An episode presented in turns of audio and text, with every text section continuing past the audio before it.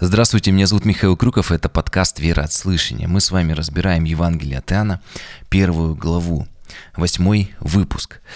Хочу вам напомнить, что в прошлый раз мы с вами э, говорили э, о том, как Иоанн Креститель указал на Христа в очередной раз и говорит, вот Агнец Божий. Причем есть интересный момент. Иоанн Креститель, как мы в прошлый раз говорили, сеял семя. Он указывал на Христа, в принципе, как делали и все ветхозаветные пророки, и это наше с вами великое поручение, как всех верующих, э, нести Евангелие людям. Но есть одна тема, наверное, которую, может быть, я не совсем раскрыл в прошлом выпуске – а именно связь этой притчи с притчей о талантах. Все дело в том, что э, когда я вчера прочитал Кирилла Александрийского комментарий, я даже сначала, может быть, у меня в голове это все не сложилось, э, но он приводит интересное сравнение, что талант это, по сути, есть э, наша с вами Э, спасение, то, которое Бог послал в Иисусе Христе. И когда мы его принимаем, то мы не должны с вами этот талант закапывать землю, скрывать, таить, э, весть об Иисусе Христе, но мы должны им делиться, употреблять его, чтобы э, это семя э, сеять, чтобы это золото, которое мы получаем, драгоценность, талант, э, не просто, знаете, петь, танцевать, там, мыть посуду, еще что-то. Обычно так толкуют. Я даже раньше так проповедовал. Но после этого комментария я на самом деле стал задумываться, ведь все Писание указывает на Иисуса Христа, и, соответственно, притче и талантах есть один талант у каждого, и что это за талант? Э, конечно же, он должен быть для э, быть, быть об Иисусе Христе. Это есть спасение, это есть евангельское, есть это э, весть, это есть сам Иисус Христос. И один талант, который мы все получаем, именно дословно, да, вот это вот золото, драгоценность, это есть спасение. Иисус наша драгоценность. И мы его должны употреблять как? То есть там, может быть, пускать в оборот такая грубая фраза в синдальном переводе. Ну, то есть мы распространять, делиться этим сокровищем с другими людьми, и тогда э, оно может принести плод. Э, потому что когда, помните, господин вернулся, то кто-то употребил, он также смог сам, получив спасение и поделившись с несколькими людьми, кто-то одного спас, кто-то трех, пятерых, десятерых и так далее. Ну а, а про другие таланты интересно, что написано, что также дары и таланты непреложны. И Бог благословил церковь и дал каждому дары для служения в церкви. И что, если возможно, э, здесь говорится в том числе об этом, помните, какие дары? Вспоможение, кому-то, может быть, просто приходить, помогать, э, как-то просто своими руками служить, потом дары управления, когда ты что-то организуешь э, в церкви, еще где-то, может быть, даже навещаешь больных людей.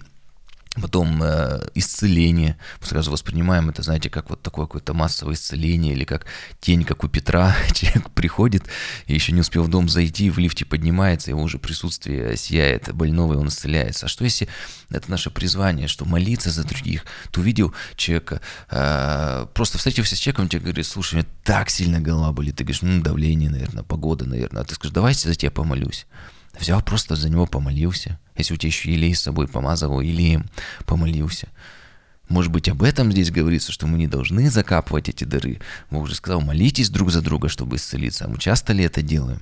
И когда мы молимся друг за друга, чтобы исцелиться, употребляем эти таланты, на сокровища, дары, которые даны для служения в церкви, для служения другим людям, то Возможно, это и есть пустить в оборот это сокровище, что мы не должны его прятать и на себе сконцентрировать. То есть, если Бог нас спасает, Бог, у Бога такое сердце, и мы с вами преображаемся в образ Иисуса Христа, то мы теперь призваны становимся что делать?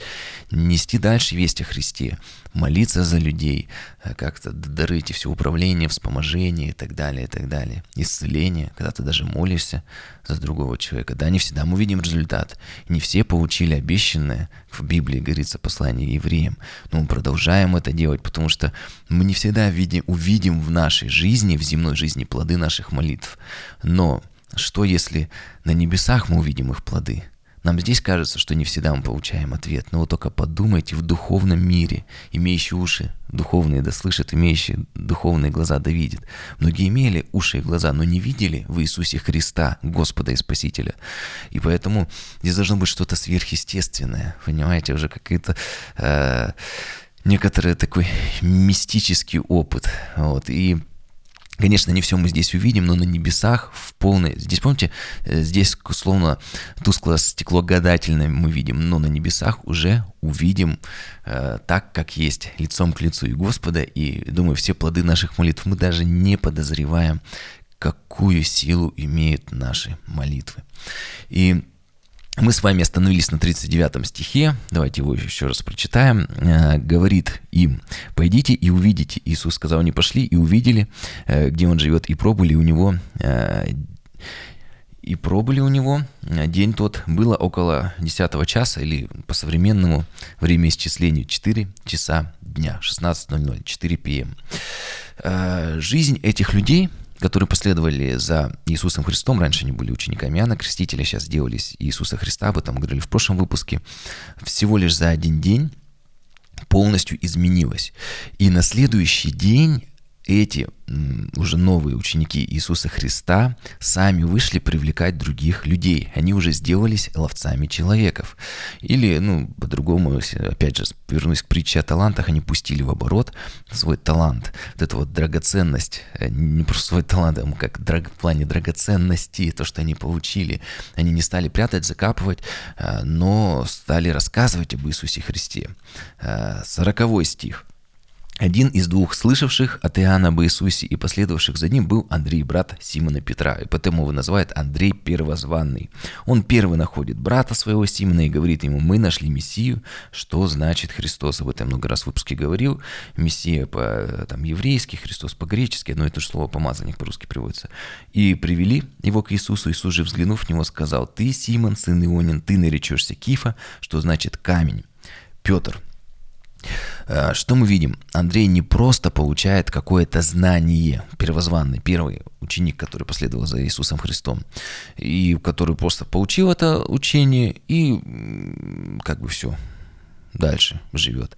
Но нет, а, Э, он не просто несет какую-то новую информацию дальше, он в буквальном смысле приводит своего брата Петра ко Христу. Он не просто получил знания, не просто пришел и им поделился этой информацией. Вот новость, что, кстати, там некоторый Иисус ходит. Но он, смотрите, в прямом смысле этого слова приводит своего брата ко Христу. Опять же, э, мы с вами еще раз скажу, видим, что в христианстве э, есть некоторый мистический опыт познания Бога сверхъестественно. Об этом подробно говорили при разборе послания Петра, советую оба их э, посмотреть, и первое, и второе послание. И нам с вами не нужно убеждать людей, доказывать, отстаивать свою точку зрения. Нам всего лишь нужно приводить людей ко Христу. А дальше через молитву и слово они уже сами разберутся, когда человек сам молится, читает Библию, ходит в церковь, где ему помогает правильно понимать написанное, где ему за него Уже, как говорится, в тайной комнате они уже сами разберутся с Божьей помощью. Наша задача привести ко Христу. Златоуст пишет, Андрей, пробыв у Иисуса и научившись от Него, сколько успел, не удерживает у себя этого сокровища, опять же, таланта вот этого, который он получил, золото, но поспешает, тотчас бежит брату, чтобы поделиться с ним э, приобретенным вот этим вот благом, этой драгоценностью. Не сказал просто Мессию, вот Златоуст подчеркивает, но Мессию ожидаемого, Христа ожидаемого, помазанника ожидаемого. Таким образом, они ожидали одного Христа, не имеющего ничего общего с другими. Вот здесь вот э, Златоуст важный момент подчеркивает, что э, в Священном Писании многие люди назывались помазанниками. В общем значении этого слова, и вообще, помните, весь Ветхий Завет говорит об Иисусе Христе, это сам Иисус сказал.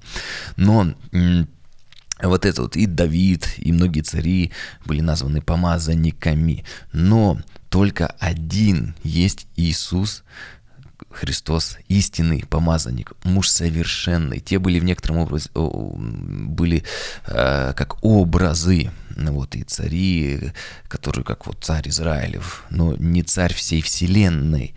И здесь э, Златоуст подчеркивает, что когда он говорит тот Мессия, которого мы ожидали, то есть не просто какой-то великий царь, но царь всей вселенной агнец Божий, не агнец э, человеческий, не только сын человеческий, но и агнец Божий. Об этом тоже говорили в прошлом выпуске. Для чего? А, теперь, когда Петр приходит к Иисусу Христу, а Иисус э, теперь называет Симона Петром. И, кстати говоря, в дальнейшем и сыны, сынов Завидеевых Громовыми. Почему он дает ученикам своим новые имена. И здесь мы видим, через это он показывает нам, э, евангелист, что Ветхий Завет дал тот же самый Господь, дал Иисус. Через него и вся Вселенная сотворена. И э, тот же, кто э, сейчас, мы видим в Новом Завете, изменяет имена у учеников, и в Ветхом Завете изменял имена Аврааму. Дал Авраам имя Саре. Саррою, помните, называл. Поэтому нет разных богов. Бог Ветхого и Бог Нового Завета. Это один и тот же Господь. Как в Ветхом Завете он давал имена, так и в Новом. Мы видим вот эти вот, по, по всем этим нюансам, мы, на самом деле, многие такие важные э, вещи замечаем, фундаментальные. Э, про вот имя еще Златоуст пишет, у древних также было в обычае давать имена по обстоятельствам, как и э, Илья сделал. И это было не без цели, а для того, чтобы само вот это вот наименование людей, которые Бог им давал, для них напоминало о благодеяниях Божьих. Ну, по-современному скажу, то есть о замысле, о той цели, которую Бог, или цель, для которой у них оказал, или э, тем людьми, э, какое там главная черта характера у них должна быть, которую Бог мог использовать для своих планов. И через вот это вот пророчество в имени, оно вообще сохранялось в уме слушающих. Это было некоторым напоминанием. И вообще в Ветхом Завете много такой символики. Навяжи себе воспоминания. А не помните там места, вот как я говорил, Иегова Иры, Авраам называл, для того, чтобы это в памяти отложилось. Точно так же имя, когда тебе постоянно напоминает, может, ты уже хочешь уйти с Божьего призвания, с Божьего пути, опять тебе говорят, что Бог тебе это имя дал. Ты думаешь, точно, это мое призвание, понимаешь, свое предназначение. Так Яну, э, крестителя, э, крестителю дано имя прежде его рождения. Э, кстати, вот еще раз скажу, что Иоанн это означает имя Господь жалился. И мы разбирали, что Дух Святой сошел на Иисуса Христа в виде голубя, который мы разбирали обозначает примирение после 500 лет молчания пророков. То есть Бог восстанавливает отношения с людьми, посылает, вот, э, показывает, что Дух Божий возвращается на землю через Мессию, как голубь, голубь сходит на Иисуса Христа, указывает э, на него, на примирение. И Иоанн Креститель, который, кажется, говорит, его имя Господь жалился, он показывает, что примирение наступает, эпоха примирения. И Бог ему дал это имя еще прежде рождения, то есть у него уже был план еще до того, как он еще родился.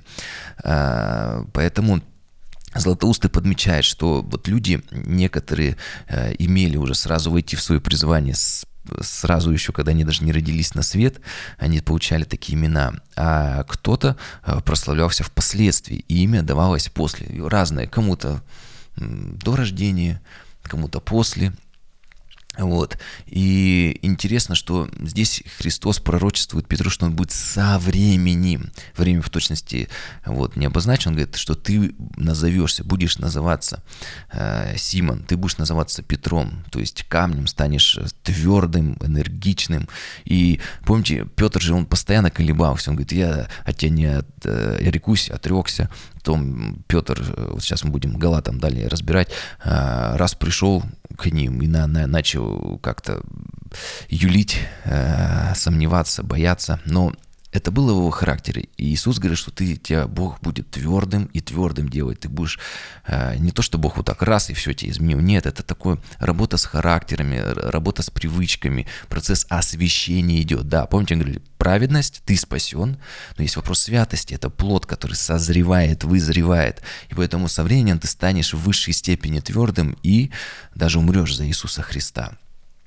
И э, мы видим два варианта изменения имени. Либо сразу Бог изменяет имя, либо дает такое на перспективу, что ты со временем назовешься. Интересный, да, момент, что как э, плод, э, все должно созреть, всему нужно время. 43 стих прочитаем. «Э, на другой день Иисус восхотел идти в Галилею и находит Филиппа и говорит ему, иди за мною. Филипп же был в Вифсаиде, из одного города с Андреем и Петром. Филипп находит Нафанаила и говорит ему, мы нашли того, о котором писали Моисей в законе и пророки, Иисуса, сына Иосифова из Назарета.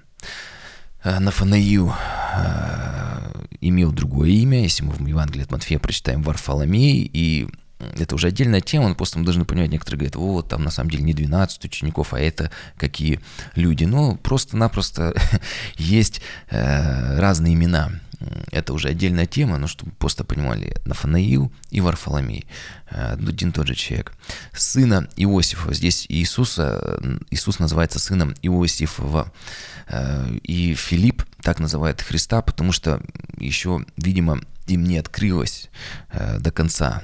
Христос еще им не открылся, и они не знали тайны его рождения, что он был от Святого Духа зачат.